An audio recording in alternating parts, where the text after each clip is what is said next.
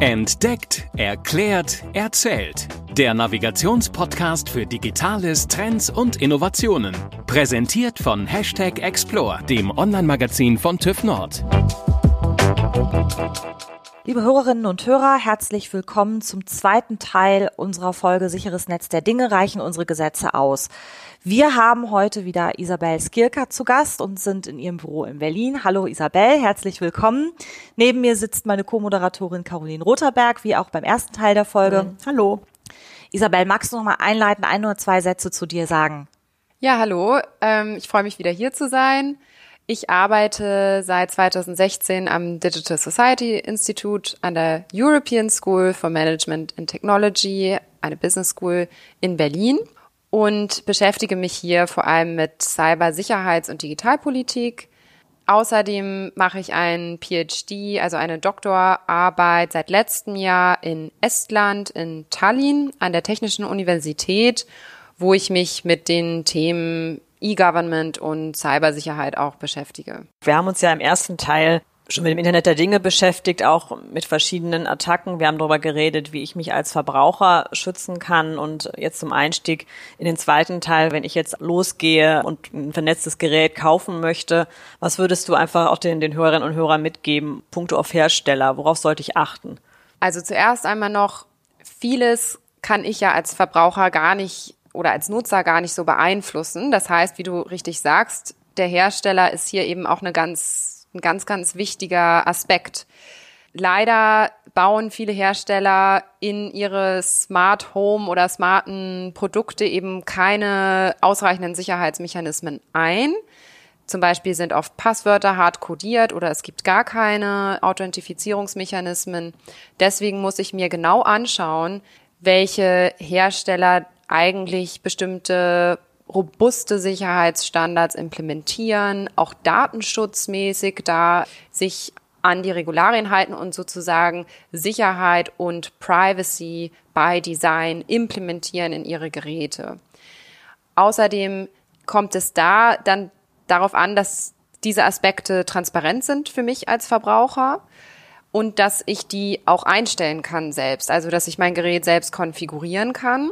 Dazu brauche ich natürlich eine Anleitung. Das müsste der Hersteller auch natürlich mir erklären. Außerdem kann ich davon ausgehen, dass große Hersteller wie jetzt zum Beispiel Amazon sehr viel Ressourcen haben und auch einen sehr hohen Druck, um die Sicherheit ihrer Nutzer zu gewährleisten. Das heißt also, dass solche großen Unternehmen doch meistens irgendwie die Sicherheitsstandards besser implementieren oder beachten, weil sie halt diesem äh, bestimmten Druck unterliegen. Jetzt rede ich hier nicht von Datenschutz, das ist nochmal ein anderer Aspekt. Beim Datenschutz wird es ein bisschen komplizierter. Auch da müssen sich natürlich alle an die Datenschutzgrundverordnung halten, aber ich weiß, wir wissen natürlich auch, dass viele Smart Home Geräte Daten senden. Ich will hier nicht zu sehr ins Detail gehen, weil wir uns jetzt auf Sicherheit konzentrieren und da ähm, sollte man sich eben dementsprechend informieren. Leider passiert hier aber noch viel zu wenig und deswegen wird es darauf hinauslaufen, dass der Gesetzgeber bestimmte Vorschriften machen muss. Das ist ja ein gutes Stichwort, weil um das Thema Gesetzgebung geht es jetzt ja auch im zweiten Teil. Wir haben im ersten Teil ja ein bisschen auch über das Thema Verbraucher gesprochen und wie sich eine Smart Home Infrastruktur auch eben zu Hause aufbaut und worauf ich als Verbraucher achten muss. Jetzt möchten wir, wie du eben gerade gesagt hast, auf das Thema Regularien eingehen. Jetzt ist es aber auf der digitalen Ebene auch sehr schwer, Ländergrenzen zu definieren oder auch regulatorische Zuständigkeiten einzugrenzen.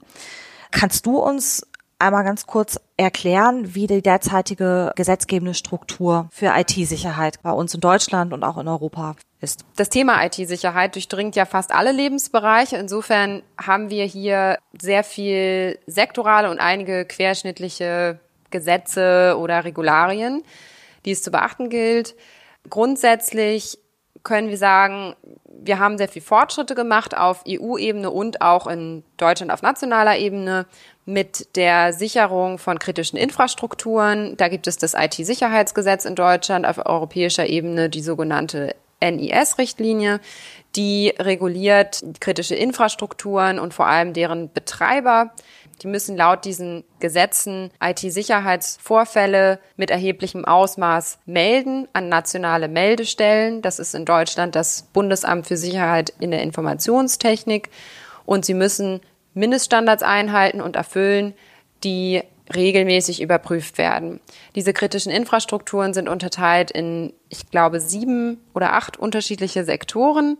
Darunter fällt dann zum Beispiel der Sektor Gesundheit und Krankenhäuser, die sogenannte Maximalversorgerkrankenhäuser sind. Oder darunter fällt natürlich der Finanzsektor. Darunter fallen dann Stromnetze und so weiter. All diese kritischen Infrastrukturen sind auch meistens noch durch andere Gesetze irgendwie reguliert, also gerade im Energiebereich. Das ist also so ein bisschen der, der eine Block. Also wir haben, wir, wir haben jetzt begonnen, das Gesetz gibt es seit 2015 mit der Regulierung von kritischen Infrastrukturen. Dann haben wir natürlich eine Datenschutzgrundverordnung in Europa und auch schon Datenschutzrecht in Deutschland, das natürlich schon sehr lange galt. Aber mit der Datenschutzgrundverordnung haben wir jetzt europäische einheitliche Standards, die vor allem eben Datensubjekte, also Verbraucher auch schützen sollen. Und diese Standards sind quasi auch weltweit äh, zu einem gewissen Grad gültig, da sie auch extraterritorial gelten und sich Unternehmen wie Facebook oder Google, die hier operieren, auch oder Daten von europäischen Bürgern verarbeiten, sich daran halten müssen. Das heißt also, im Bereich Datenschutz haben wir auch schon viele unterschiedliche Gesetze. Also ein Bereich, der eben noch gar nicht richtig reguliert war oder ist, ist der Bereich Produktsicherheit, also worüber wir eigentlich eben auch gesprochen haben, wenn es um solche Geräte geht, die ich mir kaufe. Allein jetzt ein Laptop oder so, da habe ich jetzt mein Betriebssystem drauf, aber wenn dort ein Cyberangriff meinen Laptop lahmlegt, dann kann ich jetzt nicht irgendwie äh, einen Schadensersatz fordern oder der Hersteller haftet ja nicht für die Sicherheit von diesen Geräten. Das ist aber natürlich jetzt viel dramatischer, wenn nicht nur Desktop-Computer mit dem Internet verbunden sind, sondern alle möglichen physischen Geräte, die dann auch Auswirkungen haben auf Leib und Leben potenziell. Also siehe Medizingeräte und so weiter. Oder nehmen wir jetzt zum Beispiel ein smartes Türschloss, ja. Das hat natürlich jetzt nochmal äh, ganz andere Auswirkungen, wenn dort ein Cyberangriff ausgeübt wird auf so ein Schloss oder auf eine Produktionsanlage, die dann eben ein Safety-Risiko quasi stellen kann. Und dort haben wir jetzt immer mehr Bestrebungen, auch vom Gesetzgeber, einfach auf der Grundlage, weil Hersteller in ihre Geräte so wenig IT-Sicherheitsmechanismen einbauen, dass die Gesetzgeber sagen, so, hier müssen wir etwas tun. Zwar haben wir hier kein Haftungsrecht, das greift, aber wir haben immer mehr Regeln für die Zertifizierung von solchen Geräten im Bereich Zertifizierung und Überprüfung von Sicherheit und auch im Bereich Kennzeichnung von IT-Sicherheit. Das geht in die Richtung Verbraucherschutz und auch im Bereich Überwachung von Sicherheit des Internets durch Stellen wie das Bundesamt für die Sicherheit in der Informationstechnik. Das heißt also, dass so ein bisschen diese Lücke zwischen Software, die auf einem Gerät drauf ist, und Hardware auch geschlossen werden muss durch solche Regularien. Habe ich das richtig verstanden? Genau, es geht um die Sicherheit von Software und Hardware, die dann gemeinsam ein Computersystem quasi bilden, ja, das aber dann auch im Internet der Dinge bestimmte physische Auswirkungen quasi hat. Ja. Eine neue Art von Einheit, die sich eben bildet ja. durch diese neue Techniken oder diese neuen Technologien, die man eben heutzutage am Markt hat. Genau, also das ist, sind auch sehr, sehr komplexe Systeme, denn ich habe meistens auch nicht nur ein Gerät, nehmen wir mal ein Medizingerät, ein MRT-Scanner zum Beispiel im Krankenhaus.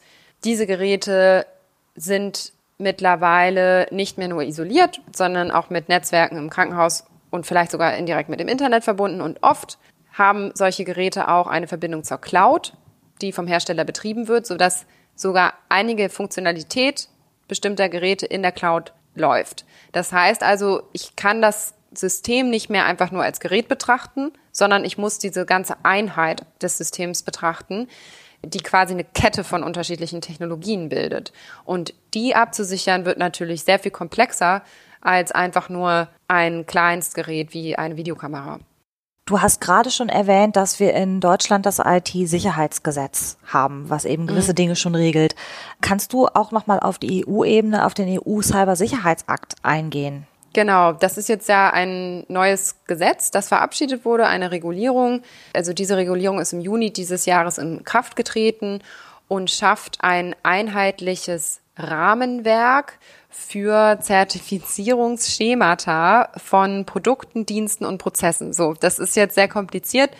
Was es am Ende letztendlich heißt, ist, dass wir jetzt auf EU-Ebene ein Verfahren haben, mit dem Schemata kreiert werden, geschaffen werden können für die Zertifizierung von bestimmten Produkten, also Computerprodukten oder auch Diensten. Also es muss nicht nur ein Gerät oder System sein, sondern auch die Dienste und auch die Prozesse, also zum Beispiel ähm, Update-Prozesse oder, oder sowas in der Art. Die Zertifizierung ist ein Instrument, mit dem nachgewiesen werden kann, dass bestimmte Qualitäts- und Sicherheitsstandards von einem Produkt oder Dienst eingehalten werden. Und dafür gibt es dann definierte Standards, ähm, definierte Zertifizierungsschemata. Und was ich jetzt mit diesem EU Cyber Security Act erreiche, ist, dass es auf EU-Ebene einheitliche Zertifizierungsschemata geben wird für bestimmte Produktgruppen. Also zum Beispiel kann man sagen, ich möchte jetzt Produktgruppe Smart Home oder so zertifizieren und dann wird es dafür auf EU-Ebene ein Zertifizierungsschema geben, das halt bestimmte Standards festlegt, die solche Produkte einhalten müssen und die dann auf eine bestimmte Art und Weise geprüft werden müssen oder vom Hersteller nachgewiesen werden müssen. Und, ja? und Schema meint an der Stelle im Grunde einen Katalog mit Kriterien, der ja, erfüllt genau. werden muss. Ja, genau. Und auch wie dann, ähm, also die der Hersteller quasi einhalten muss und nach denen dann auch geprüft werden kann. Diese verschiedenen Schemata sind aber noch nicht erarbeitet. Also der Cybersicherheitsakt gibt im Grunde ein Governance Framework vor. Also der sagt halt, okay, hier ist die Möglichkeit von allen Mitgliedstaaten in Europa, gemeinsam mit anderen Stakeholdern, also Industrie oder auch Verbraucherschutzorganisationen und so weiter, die sich da einbringen können, um für einzelne Produktgruppen halt solche Zertifizierungsschemata zu erarbeiten. Das heißt, momentan gibt es da jetzt noch keine. Und ganz wichtig ist auch noch zu sehen, diese Schemata sind freiwillig. Also kein Hersteller muss sich daran halten, sondern es ist ein Kann. Es kann natürlich sein, dass sich für bestimmte Produktgruppen dann so ein Schema zu einem de facto Standard entwickeln wird und auch ja de facto verpflichtet werden, verpflichtend sein kann, wenn man sagt, okay, also ähm, man kauft eigentlich kaum noch irgendwie Produkte, die, die das jetzt nicht erfüllen oder Firmen sagen, ich setze jetzt nur noch auf Produkte, die dieses Sicherheitsniveau hoch nach diesem Schema erfüllen. Ein wichtiger Bestandteil dieser Schemata ist natürlich auch, dass es hier unterschiedliche Sicherheitsstufen gibt. Also ich habe einmal Sicherheitsstufe niedrig, mittel oder hoch. Das heißt, ich kann dann äh, optimalerweise Systeme auch danach auswählen, ob sie jetzt zum Beispiel nur niedrige Sicherheitsanforderungen erfüllen müssen, könnte im Smart Home Bereich auch der Fall sein bei einigen Geräten oder ob es sich jetzt um eine ganz kritische Komponente handelt, die ein sehr hohes Sicherheitsniveau erfüllen muss, dann muss ich natürlich auch als Hersteller dementsprechend viel mehr Aufwand betreiben, um das zertifizieren zu lassen. Und bei einer Sicherheitsstufe niedrig reicht es vielleicht aus, wenn der Hersteller selbst erklärt, ich habe diese Sicherheitsniveaus eingehalten. Bei der Sicherheitsstufe hoch oder mittel muss wahrscheinlich auch eine dritte Stelle hinzugezogen werden, die unabhängig prüft so dass der Hersteller nicht einfach selber nur eine Erklärung abgibt. Also da gibt es auch unterschiedliche Kontrollniveaus. ist ja schon nochmal ein ganz neues, komplexes Level, was wir auch mit diesem Cybersicherheitsakt jetzt erreichen. Ja. Du hast ja auch gerade erwähnt, dass es gerade für Hersteller eine Freiwilligkeit im Moment noch gibt. Ist der Cybersicherheitsakt denn dann überhaupt ausreichend? Die Freiwilligkeit gibt es natürlich heute auch. Noch kurz als Hintergrund dazu ist auch heute ist ja Zertifizierung ein ganz wichtiges Instrument, das eingesetzt wird. Und in einigen Bereichen ist Zertifizierung verpflichtend. Also zum Beispiel äh, für Smart Meter. Das sind ja die kleinen Geräte, die im Grunde jetzt genau. den Stromverbrauch messen. Ne? Ja, also nur noch mal als Information, die ist ganz wichtig hier für die Zuhörer. Zertifizierung wird eingesetzt, auch in, in kritischen Bereichen wie Medizingeräte müssen zertifiziert werden auf äh, Funktionalität und Sicherheit und so weiter. Was jetzt eben neu ist, ist, dass vor allem dann auch solche Geräte im Internet der Dinge, die bisher überhaupt gar keine Sicherheitsanforderungen unterlagen, jetzt eben auch davon betroffen sind. Und ob das ausreicht, also nein, wahrscheinlich nicht. Also ich meine, es gibt noch viele offene Fragen beim EU-Cybersicherheitsakt, die zu klären sind. Vor allem, welche Produktgruppen werden reguliert oder für welche Produktgruppen soll es eigentlich diese Schemata geben, europaweit? Wer definiert dann letztendlich die Standards für die Zertifizierung, die diese Systeme einhalten müssen?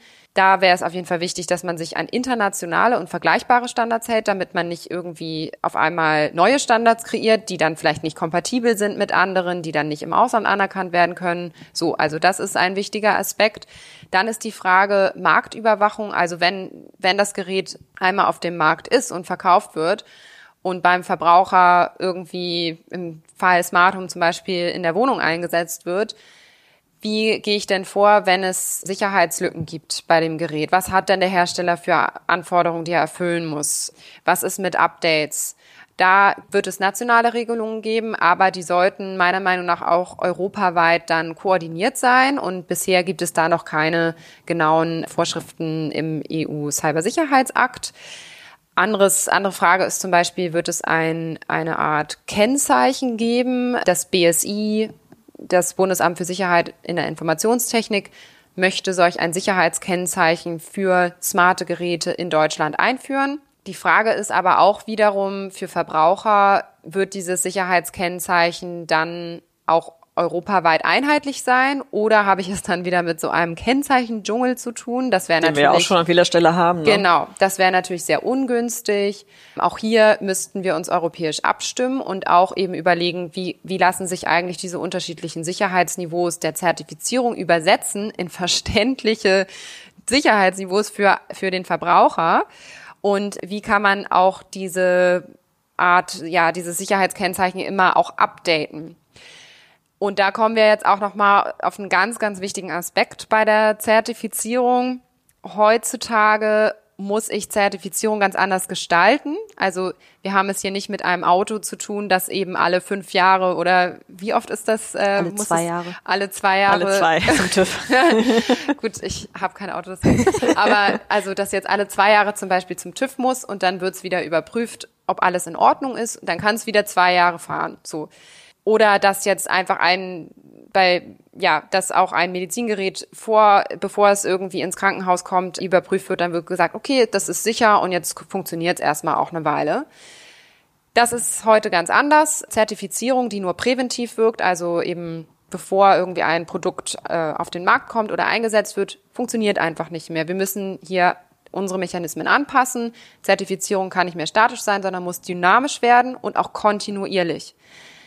Denn mit jedem Update, mit jedem Sicherheitsupdate und um eine Schwachstelle zu schließen, in meinem jetzt doch sehr komplexen IT-System, muss man ja sagen, bei vielen heutigen Systemen, muss ich auch die Möglichkeit haben, dass die Zertifizierung oder diese sich irgendwie weiter gilt, in dem Sinne, dass halt die Standards weiter eingehalten werden. Ja.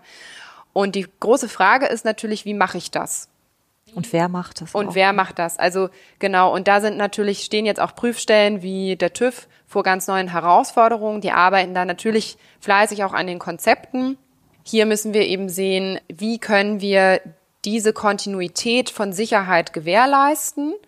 Und was ist, wenn mein Kühlschrank, den ich vielleicht 20 Jahre in Betrieb habe, auf einem Betriebssystem läuft, das aber nur fünf Jahre lang Updates bekommt? Und danach, also nehmen wir mal Windows, ja, die äh, ja, äh, haben vielleicht dann Update-Zyklen nur bis zu einer gewissen Anzahl von Jahren, dann kommt das neue Betriebssystem raus, also und dann wird jetzt zum Beispiel Windows XP ja gar nicht mehr geupdatet oder ich muss das irgendwie teuer bezahlen. Das heißt also, wenn mein äh, Kühlschrank jetzt auf Windows XP liefe, dann kann ich davon ausgehen, dass Schwachstellen, die da darauf sind, nicht mehr mit einem Update versorgt werden. Und wir müssen natürlich sehen, dass wir halt die Lebensdauer eines solchen Geräts auch dann äh, matchen mit den mit den mit der Software Lebensdauer und mit dem Support für diese Software und das wird natürlich noch mal ein ganz wichtiger Aspekt, der auch in so einem Cybersicherheitsakt, also in diesen Schemata, über die wir dann sprechen, im Detail geklärt werden muss. Das heißt aber, dieser ganze Cybersicherheitsakt ist ganz wichtig, aber das ist eben erst der erste Schritt und wir müssen jetzt ganz genau sehen, was eben bei der Definition von diesen Schemata dann herauskommt und wie die eingesetzt werden und was da genau für Regeln vorkommen. Gibt es einen Zeithorizont? Also bis wann die ersten Regulatorien so weit umgesetzt sind oder so weit definiert sind, dass die ersten Produkte mit einer Zertifizierung, wie auch immer sie dann hinterher aussehen wird, auf dem Markt erscheinen? Ja, also es wird jetzt, ich glaube, in zwei Jahren soll das erste Schema quasi definiert sein.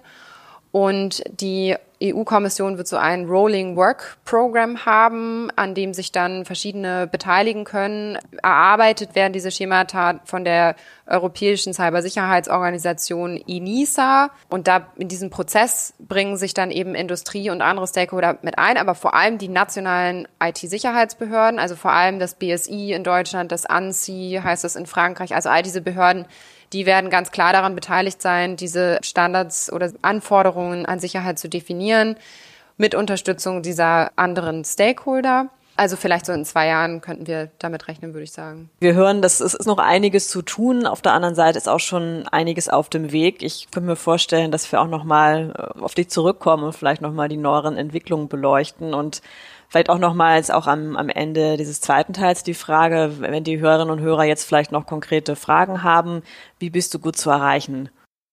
Ja, sehr gut über Social-Media-Kanäle, insbesondere Twitter, auch LinkedIn. Das kommt dann, denke ich, wieder in die Show Notes oder auch einfach per E-Mail gerne. Wir danken dir für deine Zeit, die du dir genommen hast. Und wir hoffen, dass unsere Hörerinnen und Hörer da auch einiges mitnehmen können. Ja, wir, wir freuen uns natürlich auch, wenn ihr auch nochmal in die erste Folge reinhört mit Isabel Skirka und auch unsere anderen Folgen. Wir sind ja überall zu hören und zu abonnieren, wo es Podcasts gibt, sei es bei Apple, Spotify, Google und so weiter. Und freuen uns natürlich von euch Feedback zu bekommen, gerne auch Anregungen und wenn die eine oder andere Bewertung, vielleicht auch fünf Sterne dabei ist, sagen wir auch nicht nein. Von daher in diesem Sinne. Herzlichen Dank. Das war's für heute. Mal. Tschüss. Tschüss. Tschüss. Das war Entdeckt, Erklärt, Erzählt. Der Navigationspodcast für Digitales, Trends und Innovationen. Präsentiert von Hashtag Explore, dem Online-Magazin von TÜV Nord. explore-magazin.de